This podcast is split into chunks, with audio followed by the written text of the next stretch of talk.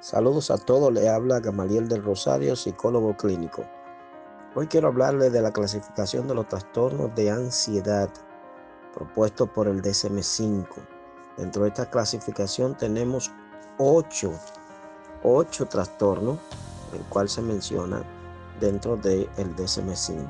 Está lo que es la fobia específica, fobia social o ansiedad social, trastorno de pánico o trastorno de angustia, agorafobia, trastorno de ansiedad generalizada, trastorno de ansiedad debido a enfermedad médica, trastorno de ansiedad inducido por sustancia y trastorno de ansiedad no especificado.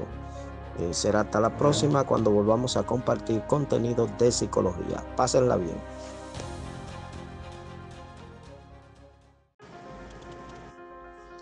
Saludo, les habla Gamaliel del Rosario y hoy vengo a hablarle de las fobias específicas. Las fobias específicas en las personas hacen que experimenten miedo y por tanto evitación hacia un estímulo muy concreto. Las fobias más frecuentes son a los ascensores, a pájaros, fuegos artificiales, tormenta y animales en general. Muchas gracias, será hasta la próxima. Saludo, les habla Gamaliel del Rosario, psicólogo clínico. En este caso vengo a hablarte sobre la fobia social.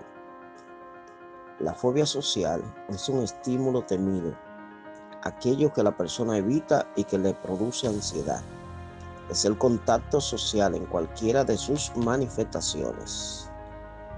Muchas gracias, será hasta la próxima. Saludo, les habla Gamaliel del Rosario Hoy quiero abordarle el tema de los trastornos de ansiedad generalizado.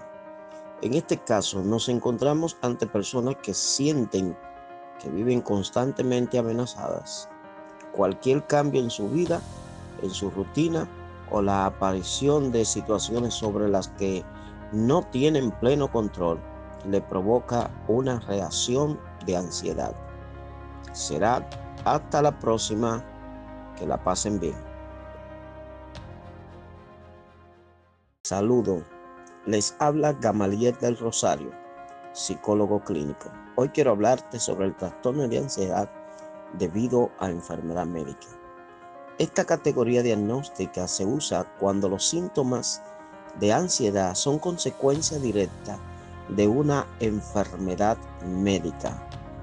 Gracias, hasta la próxima.